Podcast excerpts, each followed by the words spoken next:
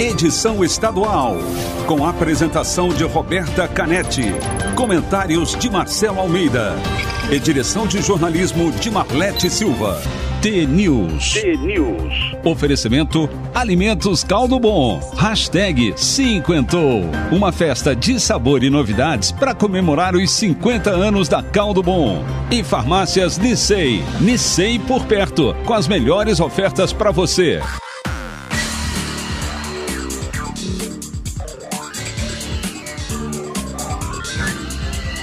T-News.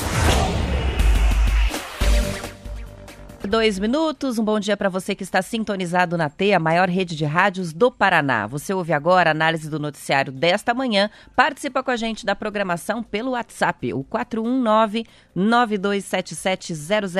419-9277-0063, com a transmissão ao vivo aqui pela Rádio T para todo o estado do Paraná, também em vídeo no YouTube e no Facebook. O T-News dessa sexta-feira, 20 de agosto de 2021, começa já. Bom dia, Marcelo Almeida. Bom dia, Roberto Canetti, tudo bem? Tudo bem com você? Beleza, bom dia a você, nosso ouvinte de todas as manhãs aqui do T-News. Hoje é sexta. Sexta-feira, passou muito rápido a semana, né? Uma semana diferente, né? Diferente. Uma semana Eu achei mais rápido do que normalmente essa semana. É, mas uma semana, uma semana que, a, que a temperatura mudou também, né? Mudou, a gente foi um... Se a gente parar pra pensar, é, foi um inverno de verdade, né? Inverno frio, né? Mas ele vai voltar, né? Quarta-feira da semana que vem já começa a mudar Volta o tempo um de pouquinho. novo. Mas não vai ser, até estava conversando com a Zenira antes do programa, não vai ser aquele frio, né? Menos 2, 0 grau, não é isso. Mas vai baixar as temperaturas de novo, a gente vai ter mais alguns dias de veranica e depois vamos voltar para o inverno. Não é terrível. Então tá bom. Então tá na hora de convidar, né? Quem que vai vir pra cá mesmo? Vai vir já gente, né? Pra nos Para visitar visitar, ainda não marcamos a promoção. Ainda não, pelo Ainda amor não, tá mas- demorado. O- o- Essa é a tua pri- principal ansiedade hoje do T-News, né? É. Que esses ouvintes venham logo visitar o Ah, pra estúdio, passear aqui, né? pela Eu cidade. quero ver, eu quero ver ele entrevistar a gente aqui. A gente ainda vai se divertir muito com os ouvintes aqui. Vamos lá. Tem conto hoje? Vamos embora, sempre.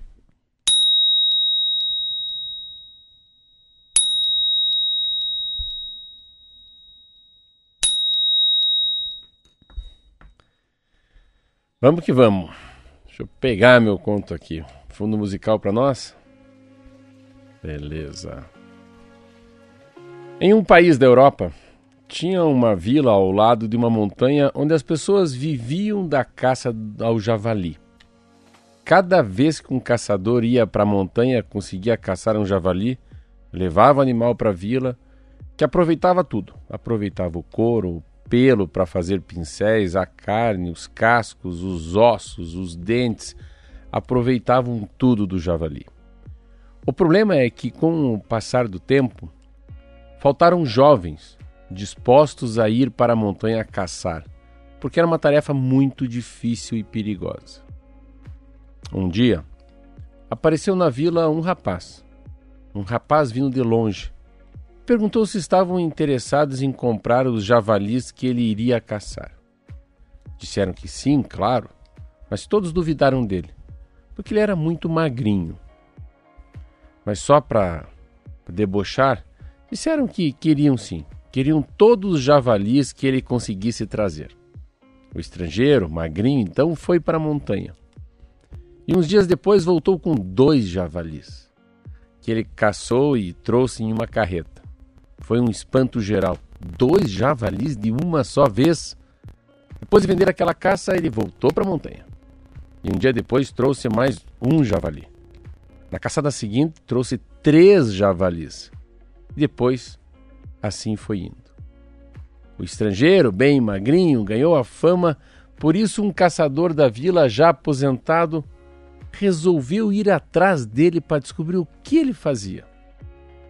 Sondando de trás das árvores, viu o estrange- o estrangeiro enfiar uma grade, uma grade no chão e na frente dela deixar algumas espigas de milho e depois ir embora. Um javali apareceu, muito desconfiado, cheirou tudo, foi, voltou. Quando teve certeza que não tinha perigo, comeu a espiga. No dia seguinte, o estrangeiro enfiou uma segunda grade no chão, formando um ângulo com a primeira grade que já estava lá. Deixou mais espigas de milho e foi embora. Javali apareceu, foi direto para a espiga. O terceiro No terceiro dia foi colocada mais uma grade e mais milho. O javali foi comer a espiga porque sabia, sabia que não tinha perigo. Assim foi, até o estrangeiro formar um cercado, um cercado com uma pequena entrada por onde o javali passou para comer o milho. Aí o homem fechou o cercado e ficou muito mais fácil para caçar javali. O segredo? O segredo é que o estrangeiro enganava o javali com a sensação de segurança, até o animal entrar por conta própria no cercado. Esse conto é o conto sobre a liberdade. A história dessa caçada sem luta mostra como a gente pode perder a liberdade sem perceber conforme cedemos aqui e acolá. A gente cede, cede em busca de um conforto. A gente cede porque não vê perigo, porque queremos confiar. Quando a gente se dá conta, não tem como escapar. Acabamos servindo para alimentar o plano de outra pessoa. O problema, Roberta, é que sem liberdade nós viramos nada. Nem amar nós podemos se não tivermos liberdade para sermos o que somos. Uau! que lição, Bonito, hein? né? As armadilhas As da vida, armadilhas né? da vida. Você vai cair nas Foi armadilhas. hoje foi um mix de conto com almatê, né? É. Porque tem uma super lição ali do começo ao meio e, É um- fim, é meio, né? é meio é igual é o carro híbrido que a gente fala, né? Isso aí, um é mix. meio é combustão e elétrico.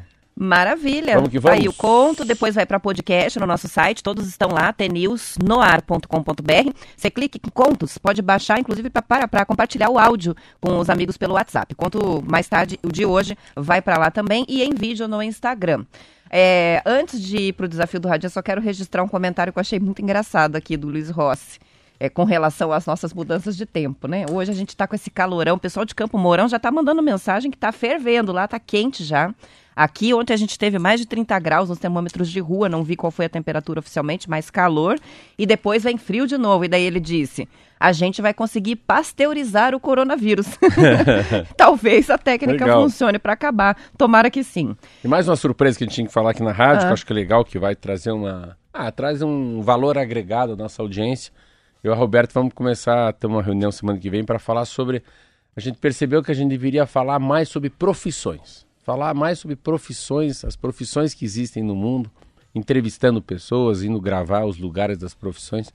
Então, semana que vem a gente está querendo começar a, a pensar como que a gente vai gravar sobre profissões, coisas inusitadas, coisas bacanas, coisas que, que podem nos ensinar, né? Isso, Como é que as coisas são feitas, são né? feitas. E por você- quem é, elas são é, feitas, Você né? poder, num programa de cinco minutos, aprender a fazer um quindim, aprender a fazer um pão. Como é que é a cervejaria artesanal, né? Como é que você mexe, às vezes, numa na bomba de gasolina do automóvel, coisas simples. Então a gente vai tentar Acompanhar uma colheita. isso, é fazer pequenos programas, já que aqui a gente está na TV e está no rádio, a coisa ficou. O que importa é, é chegar em você a mensagem, né? Ou pelos teus olhos ou pelo teu ouvido. Eu acho que isso vai dar agregar muito aqui no programa T-News também. Então, ó, tá aí com exclusividade, tá pré-anunciado o pré-programa. Vai ter novidade aqui no T-News em breve, hein, gente?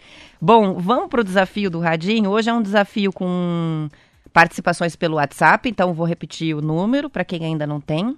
419 9277 0063. A gente vai nessa semana descansar, fazer um desafio mais fácil. Depois vai começar uma jornada nas redes sociais que vai ter é, desafios interativos, quiz, sorteio. Nossa. Então se preparem que vem bastante coisa, bastante novidade O aí Enem com tá relação ao chegando aí, desafio. então, é. É, vai vir até o Enem aí do, do T-News para os ouvintes. Mas hoje é simples. Hoje o que, que a gente quer? A gente quer que vocês provem o que vocês dizem aqui todos os dias, que gostam de tomar café ouvindo T-News. Então, provas. Quem mandar a primeira foto tomando café com a gente, ou com o radinho do lado, é, ou então ouvindo no carro, com o café, tem que ter o café. Manda a foto com o café e um joinha do lado. A mãozinha fazendo um joinha do lado para eu ver que é uma foto de vocês mesmo, e não uma Esse foto que aqui. pegou na internet, né? Boa. Primeiro que chegar a foto, então, xícara de café, qualquer coisa que tenha o café e um joinha, tá valendo o prêmio. Enquanto isso, a gente vai pro intervalo. T-News.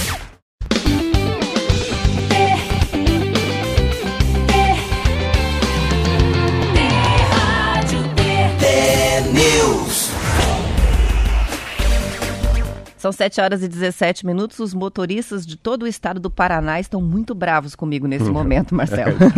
Vamos parar para tirar foto. Eu lanço um desafio que a pessoa tem que mandar uma foto tomando café com a xícara é. agora, nesse momento. Quem está dirigindo. Você acabou de consegue. segregar nosso, nosso ouvinte. Mas aí fica sempre aquela promessa. Então, na próxima, no, o próximo desafio vai ser um desafio que tem tempo, é. ok? Que daí durante a semana vocês vão participando e aí não tem problema quem tiver que dirigir no horário do programa, tá? Faz uma só para caminhoneiro daí. É, já, a gente já fez algumas e vez ou outra voltamos porque esses desafios de momento eles são mesmo limitantes. Vai ganhar né? um jogo de pneu. Olha, aí tem, aí tem que mudar, aí né? Sim, né? Aí vai compensar bem.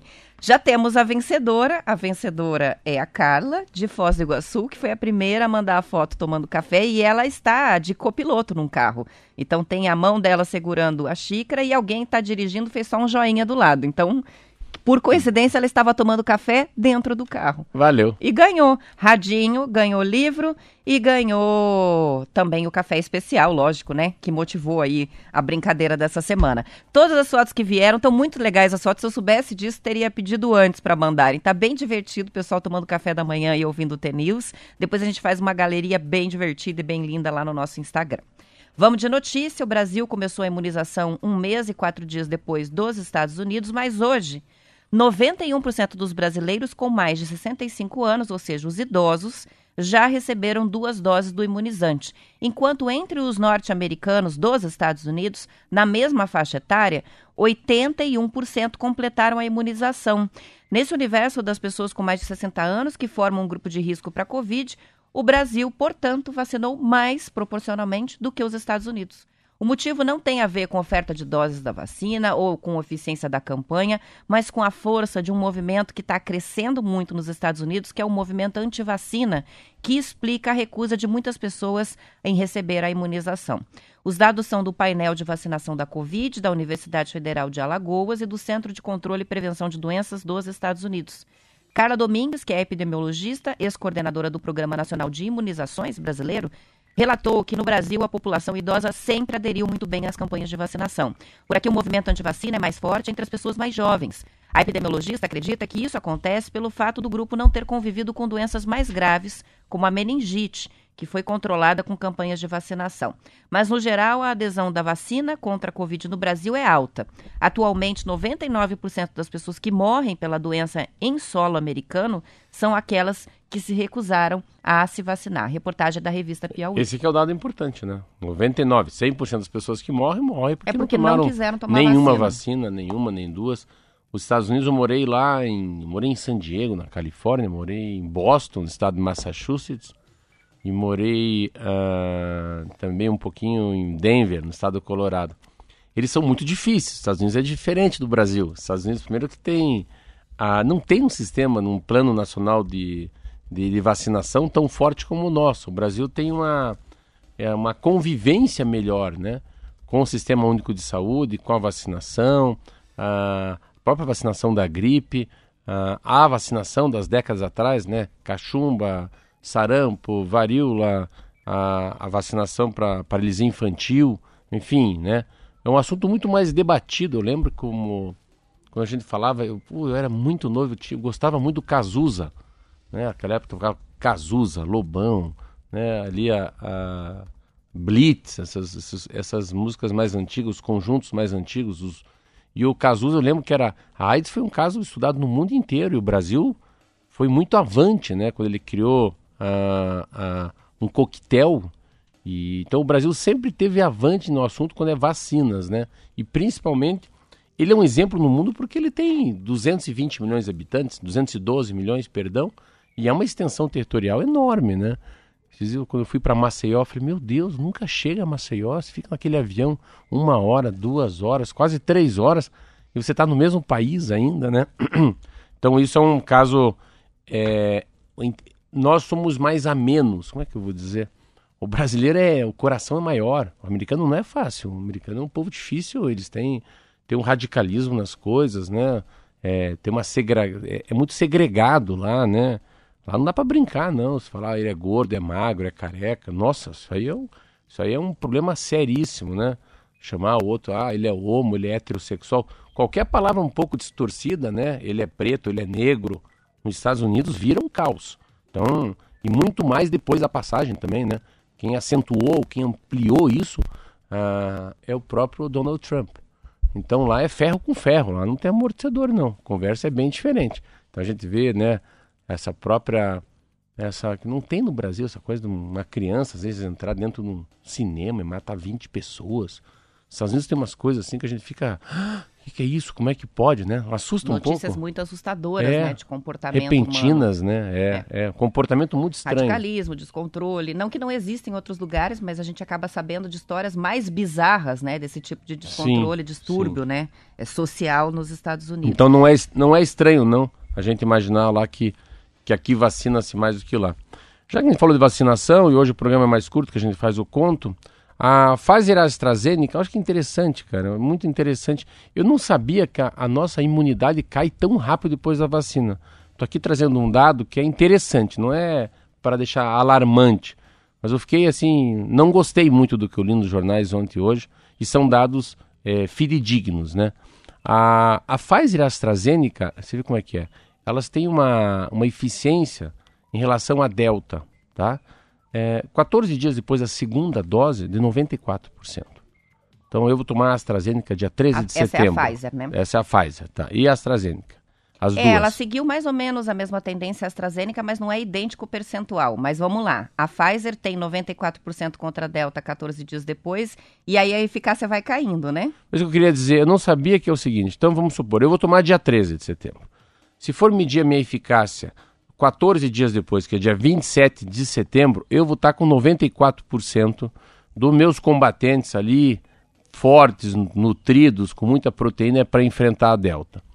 30 dias depois, se eu pegar 27 de outubro, eu já não estou mais com 94, estou com 90%. Mas daí eu vou pegar, não, não vou, eu vou pôr em novembro. Se eu for para o dia 27 de novembro, a minha eficácia já é de 85%. E se eu for para dezembro, no Natal, dois dias depois do Natal, depois que eu tomar umas champanhe, a minha eficácia contra a Delta é 78%. Então, a Pfizer, isso é a Pfizer, desculpa, é. A, isso é a Pfizer que eu falei, né? Essa é isso, é só a Pfizer, é a Pfizer, perdão. Então, a Pfizer é, você sai de 94, 30 dias depois vai para 90, depois do, do 14 dia né, da segunda dose, 85, 78. A AstraZeneca, só que interessante, que é a minha que eu tomei, a eficácia é 69% contra a Delta. 14 e dias é depois. parecida com a da Janssen. A da Janssen é 67% é, de eficácia contra a é. variante Delta.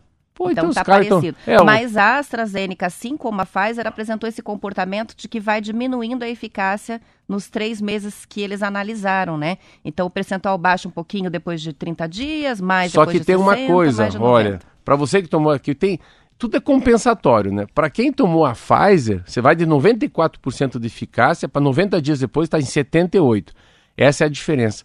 Porém, a AstraZeneca que eu tomei, que é mais miliguida, coitada, ela não sai tão forte.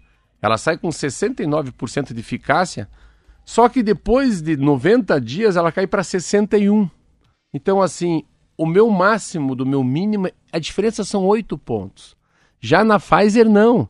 Você sai de 78 para 94. São 16 pontos.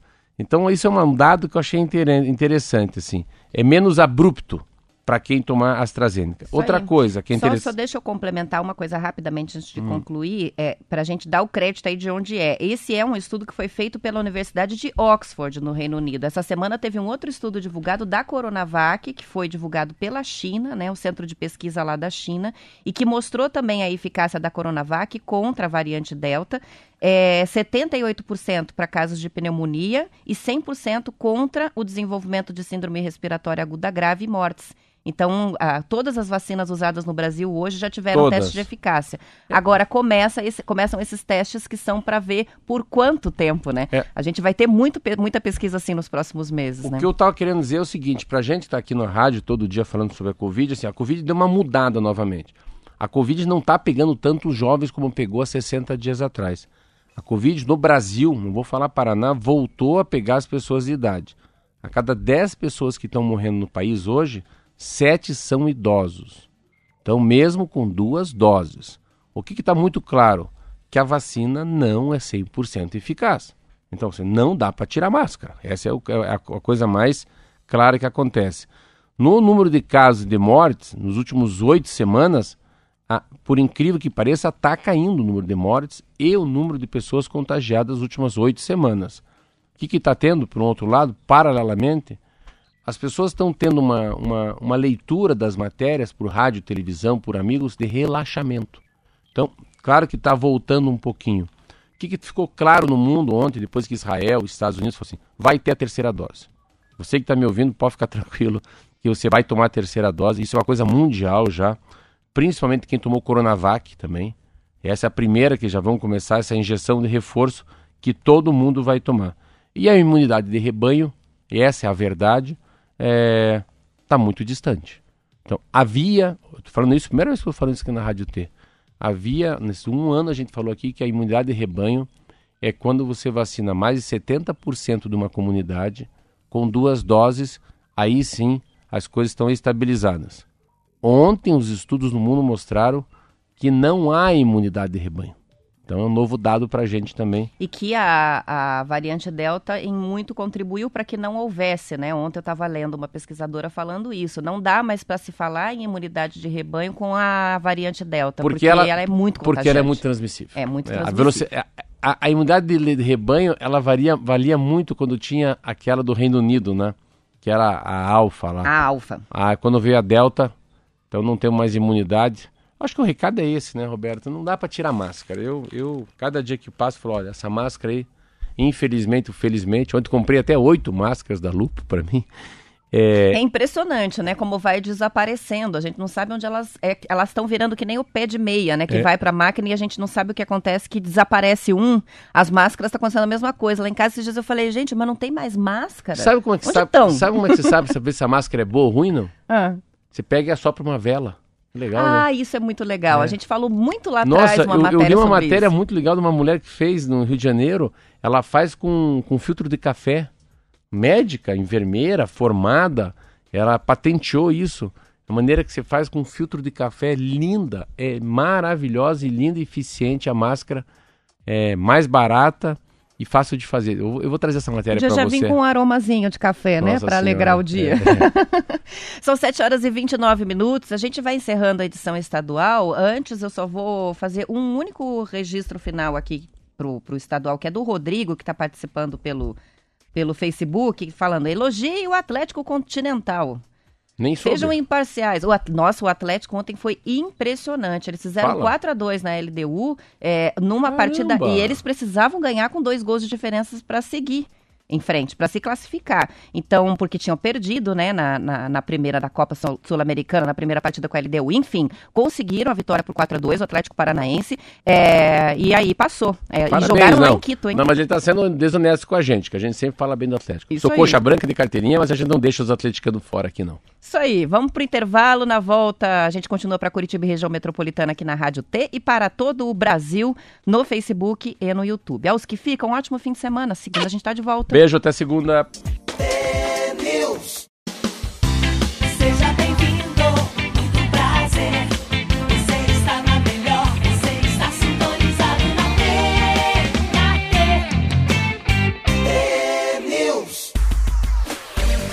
São 7 horas e 35 minutos. A CPI da Covid aprovou ontem a quebra de sigilo fiscal de Ricardo Barros, que é líder do governo na Câmara, e também do advogado Frederico Wassef, que atua para Jair Bolsonaro e para um dos filhos do presidente, o senador Flávio Bolsonaro.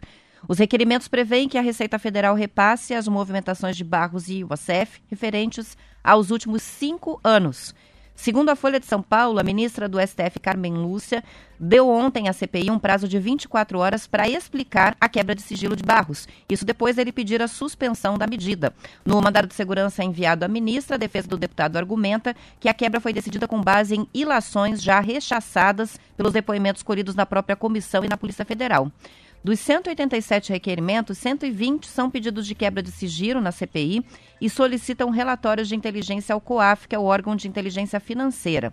Houve também a aprovação da quebra de sigilos telefônico, fiscal, bancário e telemático da Global Gestão em Saúde e o sigilo fiscal de Francisco Maximiano, que é sócio administrador da Precisa, a empresa que intermediou a quase compra da vacina indiana Covaxin pelo Ministério da Saúde. Aí eu sou contra essa CPI. Eu tenho um eu acho que essa CPI tem uma coisa que assim, roubou, pegaram roubando? Não. desviaram dinheiro, compraram, compraram 400 milhões de doses, não. Então não adianta a CPI, porque esse foi um crime quase perfeito. E era um crime que envolvia todo mundo, sim. Muita gente do Bolsonaro, muita gente do Congresso, muita gente da Câmara, da Câmara dos Deputados. Mas tem uma tem uma coisa assim que na, na corrupção ela, ela não aceita. A corrupção virou democrática. Sabe, um entrega, não fecha o elo. O elo não fecha. Então, o assessor que foi, né, é, encabeçado pelo amigo do quem mesmo? Amigo do Lupion, que trabalhou na Secretaria de Governo na época da, da ex-mulher do, do Barros, né? Da Tal do Ferreira, o Ferreira lá. Então o Ferreira tem um esquema. Aí eu tenho um reverendo, referendo, reverendo. É reverendo. Um reverendo, um ex-policial militar de Minas Gerais. Isso é a mesma coisa que um conto dos livros que eu leio. Isso é uma alucinação, um débil mental ter acesso a 400 milhões de doses. Assim, não existe uma pessoa uma pessoa sem influência, sem conhecimento, sem poder político, sem poder econômico, ter acesso a 400 milhões de doses. Não existe isso. Falei, olha, eu vou te levar para falar com o filho do Henry Ford. Como assim? Não, eu tenho uma reunião com o Barack Obama. Sabe essa coisa? Como você não para chegar no Barack não Obama? Não faz sentido. Não faz sentido, é. Eu vou comprar um navio. Sabe assim? Tem coisas assim que não fazem sentido. Então, eu, eu assim, é, eu não entendo por quê. Por quê? Por que essa CPI? Então, eu e é engraçado, essa CPI é muito perigosa. Porque essa CPI, por incrível que pareça, e eu não estou aqui torcendo nem para o Lula nem para o Bolsonaro. Essa CPI, para quem não quer votar, não, não quer, não gostaria que o Bolsonaro, o Bolsonaro continuasse no poder, é a CPI que vai ajudá-lo, por incrível que pareça. Muita gente acha que essa CPI para pegar o Bolsonaro não é. O problema do Bolsonaro são os filhos dele. Pode pegar um filho, aí é diferente. Você vê, o Bolsonaro caiu muito nas pesquisas por causa do Flávio Bolsonaro, sabia? Aquele negócio de rachadinha, ter aberto uma loja da Copenhague com dinheiro quando era deputado estadual, essa malandragem que acabou ferrando ele. Mas em relação a essa, essa CPI, eu acho que tem uma coisa diferente em relação, voltando ao Ricardo Barros. É, eu acho ele muito peitudo. Ah, eu queria voltar na CPI que eu me perdi meu raciocínio. Diferente daquela CPI da Petrobras. Eduardo Cunha, 78 milhões na conta. Ou Eduardo Duque, 112 milhões na, na Suíça né? Henrique Alves. Então os caras desviaram. Eu lembro que o, o, o Moro falava, os caras desviaram 4 bilhões de reais, né? Tá lá o nome do cara na conta na Suíça, como é que ele desviou dinheiro, o que que ele comprou com o dinheiro. E nessa CPI a gente não fala em dinheiro. Eu não vi ninguém. Que aconteceu hoje com o Ricardo Barros, que pode ser o começo de um fim. Isso é um perigo. Eu estava aqui com a Roberta falando, que eu fico imaginando, pelo amor de Deus, eu não tenho nada ilícito, pago imposto de renda, não tenho caixa 2, não vendo cocaína, não sou dono de prostíbulo.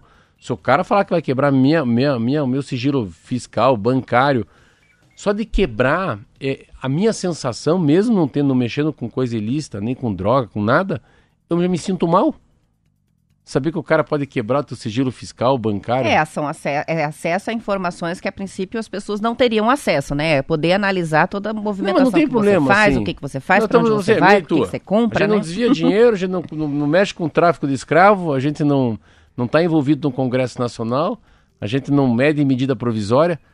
Já dá medo. Eu me senti mal. Falei, meu Deus, imagina a polícia ter quebrado todos os teus sigilos. Você fica imaginando o Ricardo Barros. E não é o sigilo de um ano, né, Roberta? São cinco anos que eles estão pedindo Meu ali. Meu Deus do céu. Bom, ele está tentando reverter no STF. Mas eu falei com a Roberta uma coisa que é interessante, a rádio tem disso também. A gente aprende muito. Eu, meu Deus do céu.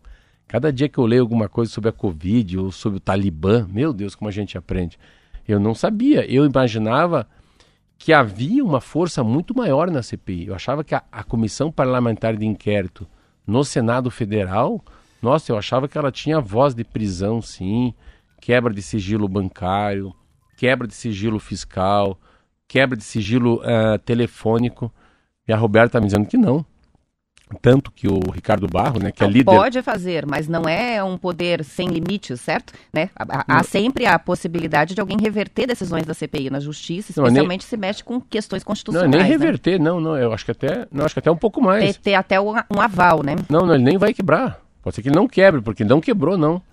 Eu acho que nem é, rever... é, pode reverter a decisão, mas não foi feito. Então, Ricardo Barros está vendo aqui, a ministra Carmen Lúcia, espera aí.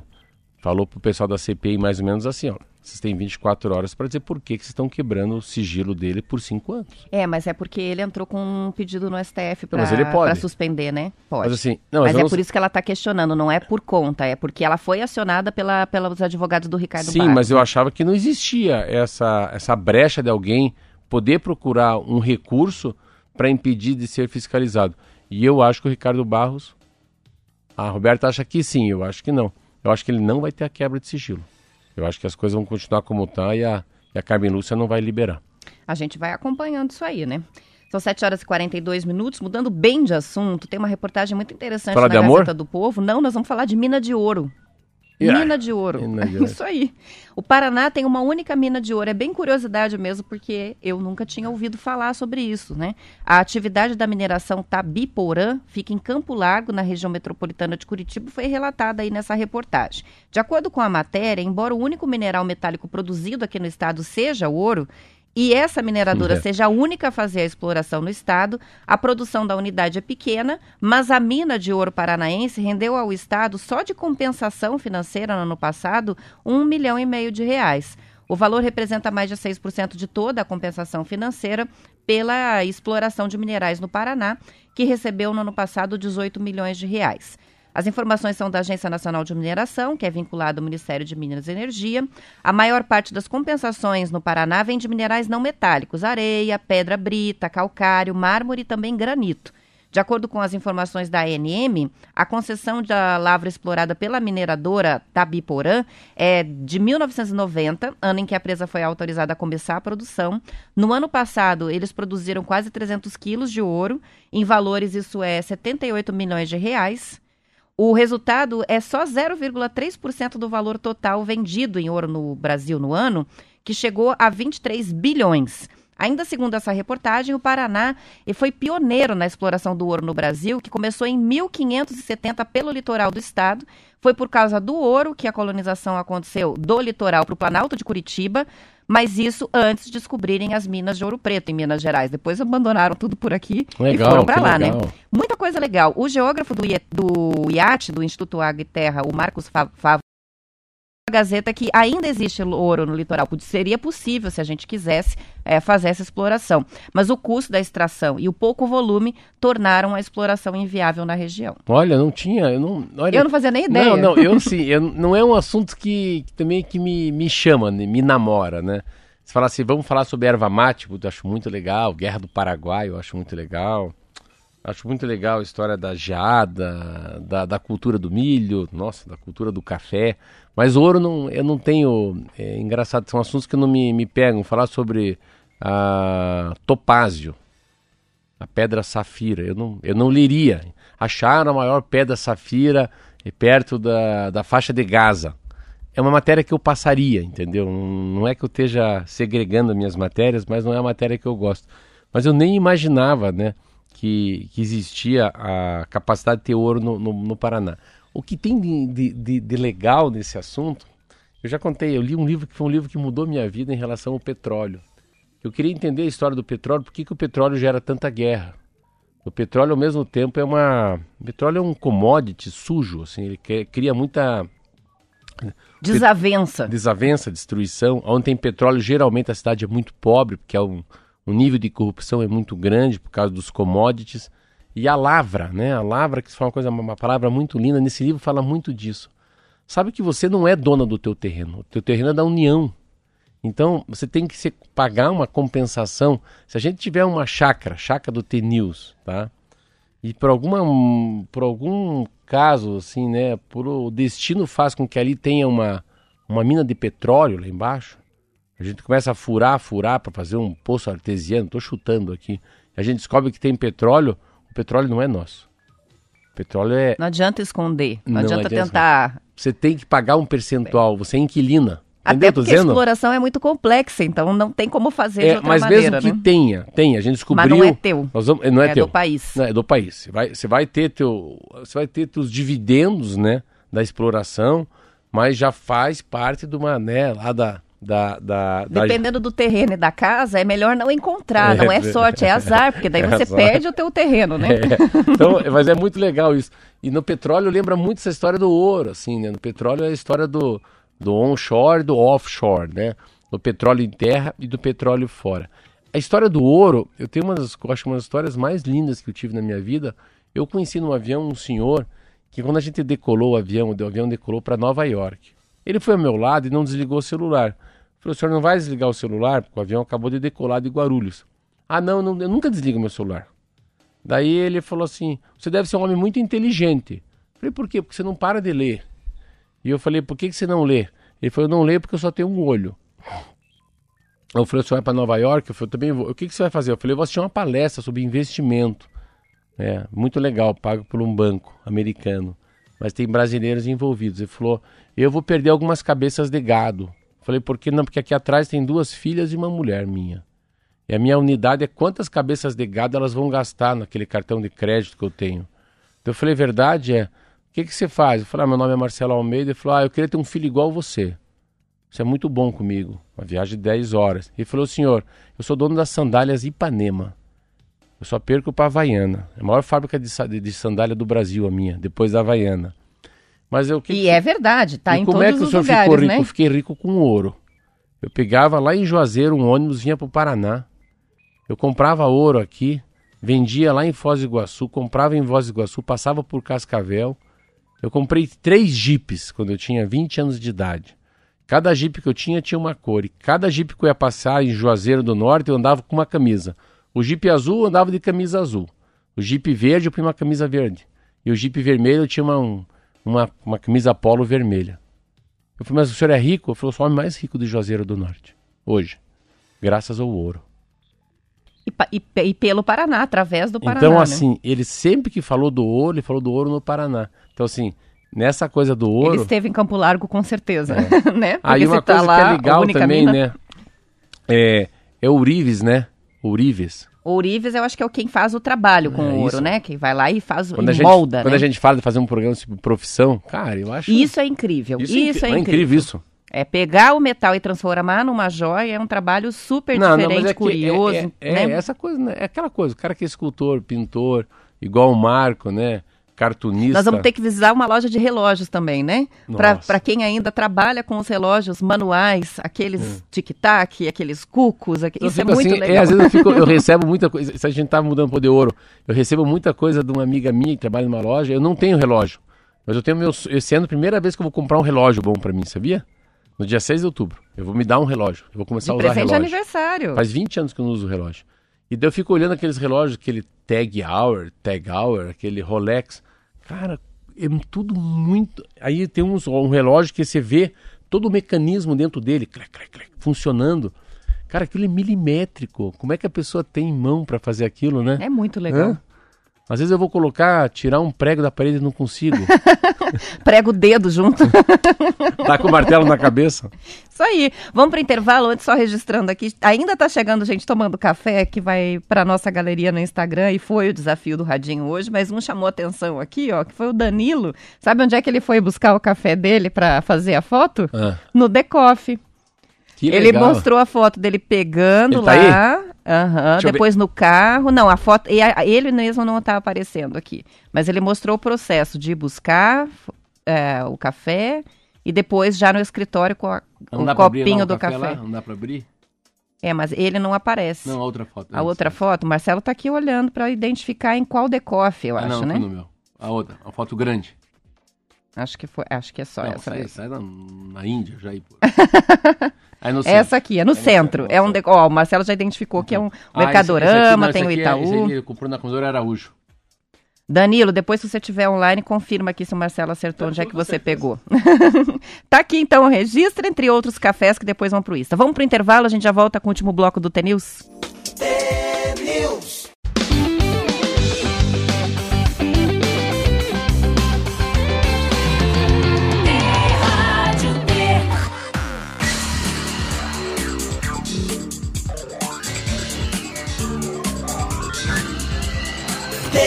News.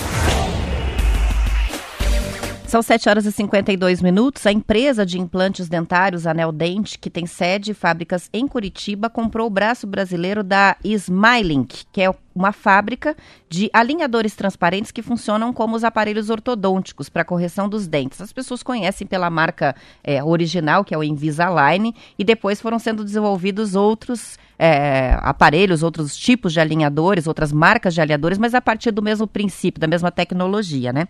Com essa compra, a produção dos alinhadores passa a ser feita aqui na capital.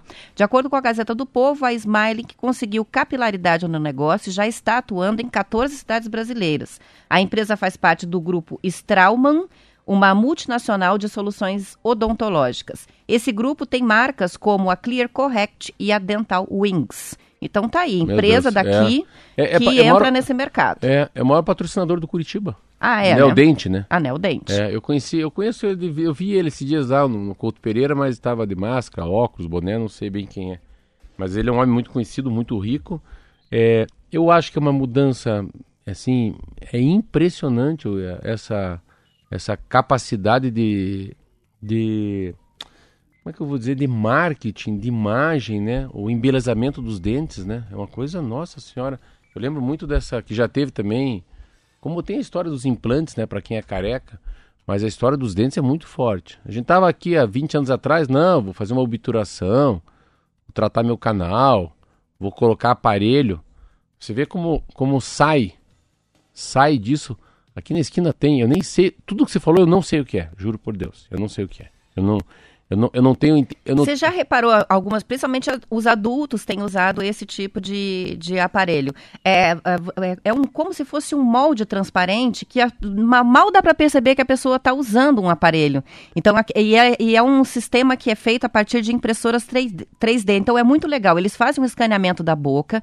Dentro de um software, eles projetam é, a evolução do tratamento a partir daqueles alinhadores, o tratamento inteiro. Você usa? É o, o Kiki está usando aí, o, ah, o, aparelho, esse, esses alinhadores transparentes, e eu também já tive clientes na minha agência que são clínicas odontológicas que oferecem esse tipo de tratamento, mas, então peraí, já escrevi é, sobre o assunto. É para né? deixar os dentes bonitos ou é para alinhar? É para alinhar. Ele faz, às vezes, do aparelho o aparelho tradicional, convencional, aquele lá com os metaizinhos fixo, ou então o aparelho móvel com metais, né? É, é uma nova tecnologia, não tão nova assim, mas que está se popularizando bastante no Brasil nos últimos anos. Ela é, primeiro teve um boom na, nos Estados Unidos, é, depois, hoje está em todo o mundo, ah, né? Mas no Brasil está popularizando. E que é isso. Então, assim, a partir de um planejamento feito num, num software, tudo online, com escaneamento na boca, que sai na hora no computador a projeção de como vai ficar, eles mandam aquele projeto inteiro que o, que o dentista vai lá e, e faz ajustes, aqui eu vou fazer assim, ah, assado. Ah, tá dentro... E depois os alinhadores vêm prontos. Eles fazem é. na impressora 3D e você só vai trocando. A cada 14, 15 dias, 10 dias, você vai trocando o alinhador Não, e aquilo assim, vai ó, movendo. Você falou a verdade. É muito legal. A coisa mais muito impressionante é o escaneador dentro da boca. Ó, eu tenho a minha boca aqui, ó. Ah, eu ainda tenho a obturação que é a amálgama cinza ou de outra cor. Mas a minha boca tá ficando inteira branca, eu tô trocando. É um troço duro, não é fácil. Eu tô a minha boca daqui a seis meses é inteirinha branca. Ela, mas não é mas porque, é um processo, né? Por quê? Porque você vai tirar a obturação, ela vai escanear, ela vem com uma, com uma como fosse com uma, uma caneta, escaneia lá dentro e sai tudo numa, num vídeo. Como é que é a, as cavas, né? Isso como fossem os buracos do teu dente. Aí alguém molda, né? E vem e coloca aquilo da cor dos teus dentes. Exatamente como tem que ser, né? Tá muito avançado, né? As facetas de porcelana que deixam os dentes da cor original, é. a linha tudo, enfim. São muitos tratamentos, mas esse que a gente está falando, que a Neo Dente vai produzir os é. alinhadores, é, é desse aí, que são os aparelhos com, Uma com impressora 3D. Eu, eu, eu vejo muito outdoor, vejo muita propaganda, eu vejo a televisão, tudo que eu abro assim, tem alguma propaganda disso. Como é que é o nome? É o Invisalign, né? Que é, a marca original. É Mas agora já tem de várias marcas, inclusive as brasileiras, né? Mas o Invisalign, eu tô falando assim, é uma. É, é uma. Você vai entender. É uma, é uma escova de aço ou é bombril? Qual que, que é isso? Bombril é um nome, tudo é escova de aço. Né? Invisalign né? é, o, é a marca, é, é o bombril. bombril. Ah, tá, entendi. Então, palha de aço para todo, para todos, né? Aço, então, é. a Anel Dente vai fazer uma marca nova aí. Não, quer dizer, não é nova, né? Mas eles vão produzir a partir de agora em Curitiba uma marca de palha de aço, vamos dizer assim, de, de aparelhos. São 7 horas e 57 minutos. Será que dá tempo da gente comentar mais um assunto rapidamente? Vou pegar aqui é, um levantamento. Ah, esse aqui vamos deixar para comentar segunda-feira. qual que é sobre as- ah, o crescimento das empresas de tecnologia da informação. Não, TI É, é, de TI, né? Que, lógico, a gente já sabe por quê, né? Na pandemia isso aconteceu, mas tem um dado Mas muito falar, legal falar- falando em TI, eu te contar uma coisa que eu acho interessante. É, ah, eu estava ontem falando com meu filho. Meu filho está na Polônia, aniversário dele hoje. Não vai estar ouvindo eu, né, coitado? Tá muito longe daqui. Ah, ele já tá lá, Tá né? lá, vai jogar tênis domingo. E a gente tava vendo uma coisa dessa mudança da, da tecnologia que tá tendo em relação, eu já falei isso, cartão de crédito, dinheiro. E daí saiu um cartão de crédito, Roberto, eu não conhecia. O Banco do Brasil deu pro Luca viajar. O cartão de crédito é de ferro. Parece de ferro, ele pesa. Já viu isso, não? Não. Então o Banco do Brasil tem um cartão de ferro chamado Autos. Roberta, você põe na mão, você fala, isso aqui não é um cartão de crédito. Isso aqui é um pedaço de ferro. Eu não sei por que que vem com essa, com essa, com essa, com esse tipo de inovação. Então, já é um cartão que eu nunca vi, que eu vi ontem na minha vida. É pesado É mesmo? pesado, é, é um ferro. É de ferro, sim. Por que É será? de ferro, não é Vamos mais de plástico, descobrir. né? É, isso é uma coisa. E uma coisa muito legal, cara, esse tal do cashback. Cashback é o que dá dinheiro de volta, né? No, no. Decoff tem. Fui numa loja, é, fui na loja ontem comprar. Fui lá, comprei várias coisas na, na Adidas lá, comprei um monte de coisa. Né? Daqui a pouco fui lá comprar ontem meia, fui comprar mais aquele. O cara, usa teu cashback. Não, põe teu, dá teu CPF de volta aí. Não, agora hum, ponha teu e-mail pessoal. Agora aperta assim. Eu fui. Eu tinha um cashback numa loja que eu comprei esses dias um tênis, uma camisa e uma Tem calça. que ficar muito atento, porque Não. inclusive Sabe supermercados quanto que era têm. o cashback que o cara me deu ontem? Hum. 68 reais. Olha, Era muito dinheiro. Então, essa, essa coisa do cashback, assim, eu estou em muitos lugares. Essa inovação, olha, ontem eu fui no, no estacionamento, Marquinho. Parei o carro e saí, eram três reais. Ela falou, não, tá no Via Fácil, pode ir embora. A mulher não deixou nem puxar o cartão. Eu ia pagar três reais, eu não tinha três reais também. Não, tá, tá no seu Via Fácil. Aí parei no posto de gasolina. Cara, pra mim isso é muito rápido. Falei, pode abastecer? Pode. O senhor vai no Via Fácil? Falei, vou. Então tá, não precisa nem descer do carro. Só vou mostrar pro senhor. O senhor precisa de nota? Não, olha lá. 213 reais na sua conta. pronto. Então assim, não precisa mais sair do carro para abastecer um carro. Ó, o Marquinho tá querendo que a gente encerre imediatamente. Segunda-feira a gente volta pontualmente às sete. Bom fim de semana. Tchau, tchau.